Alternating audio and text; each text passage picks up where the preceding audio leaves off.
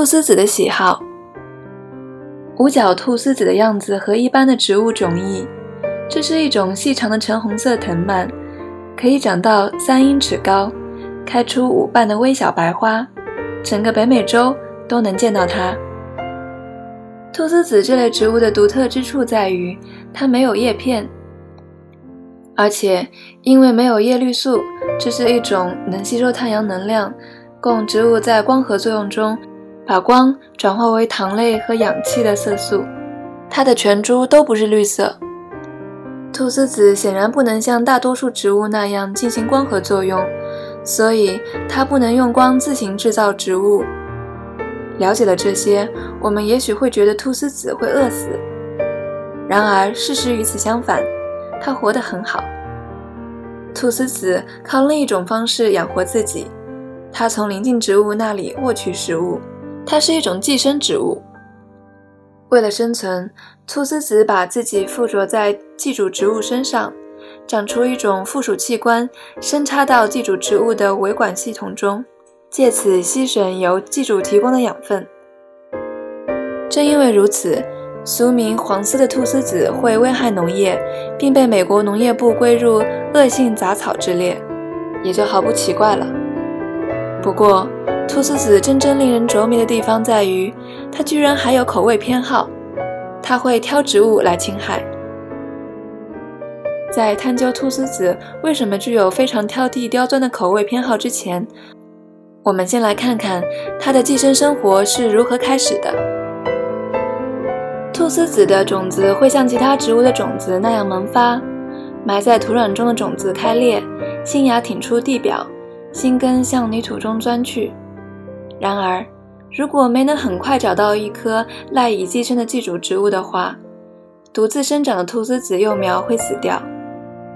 在菟丝子幼苗生长时，它的茎尖会做小的圆周运动，以探查周边的环境，就像我们被蒙上双眼，或是在半夜搜索厨房灯时会用双手不断摸索一样。这样的运动一开始看上去漫无目的，但如果菟丝子旁边紧邻着另一棵植物，比方说它挨着一株番茄。它很快就会明显的向着能为它提供食物的番茄的方向弯曲、生长、打转。不过，菟丝子不会从叶子动手。如果它碰到叶子，会向下继续运动，直到找到番茄的茎。最后的胜利一幕是，菟丝子缠绕在番茄茎上，把微小的凸起刺入番茄的韧皮部，也就是输送含糖汁液的管道。开始吸取糖分，以便能继续生长，最终开花。哦，在菟丝子欣欣向荣的时候，番茄却开始打蔫了。康斯埃罗·德莫拉艾斯博士干脆把这一行为拍成了视频。他是宾州州立大学的一位昆虫学家，主要的研究兴趣是了解昆虫和植物之间的挥发性化学信号传递。他有一个研究计划。主要目的是希望能弄清楚菟丝子如何定位猎物。他发现，菟丝子藤蔓从来不像空花盆或放在假植物的花盆生长，从来都义无反顾地向着番茄生长，不管他把番茄放在光下还是阴暗中。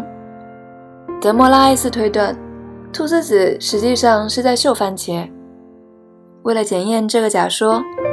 他和学生们把菟丝子放在一个密封箱中的花盆里，把番茄放在另一个密封箱中，两个箱子以一根管子连接，管子一端通入菟丝子所在的箱子，这可以让空气在两个箱子间自由流动。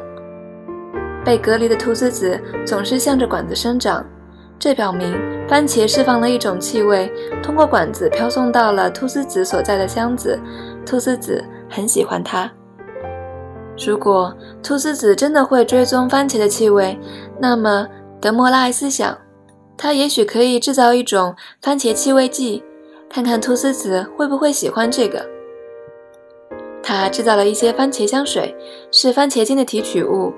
他将其涂在棉签上，再把棉签放于插在花盆里的小棍上，这些小棍就位于菟丝子旁边，作为对照。他又把一些用于制造番茄气味剂的溶剂涂在棉签上，也放在插在菟丝子旁边的小棍上。正如先前预测的，他成功的欺骗菟丝子向散发番茄气味的棉签生长，使其以为那儿能找到食物，但菟丝子却没有向蘸着溶剂的棉签生长。毋庸置疑，菟丝子靠嗅植物气味来寻找食物。但正如我先前说过的，这种恶性杂草有它的偏好。如果让它在一株番茄和几株小麦之间选择，它会选择番茄。如果你把菟丝子放在和两个花盆等距的地方任其生长，一个花盆种着小麦，一个花盆种着番茄，菟丝子会伸向番茄。就算是用气味剂而不是整株植物来做实验，比起小麦香水来，菟丝子也更偏爱番茄香水。就基本化学成分而言，番茄香水和小麦香水是非常相似的，二者都含有贝塔月桂烯，这是一种挥发性物质，已知的数百种单位性气体物质的一种，本身足以引诱菟丝子向其生长。那么偏好由何而来呢？一个显而易见的推测是，偏好和气味的复杂性有关。除了贝塔月桂烯，番茄还能释放能吸引菟丝子的另两种挥发物。这让它的香气成为菟丝子完全不能抵抗的诱惑。然而，小麦就只有贝塔月桂烯这一种吸引菟丝子的气味物质，番茄所含的另两种物质，小麦都没有。更何况，小麦不仅散发少量的引诱剂，还会释放乙酸反式三乙烯酯。比起贝塔月桂烯吸引菟丝子来，这种物质驱逐菟丝子的效力更大。实际上，菟丝子是在背离乙酸反式三己烯酯生长。他觉得小麦实在是太恶心了。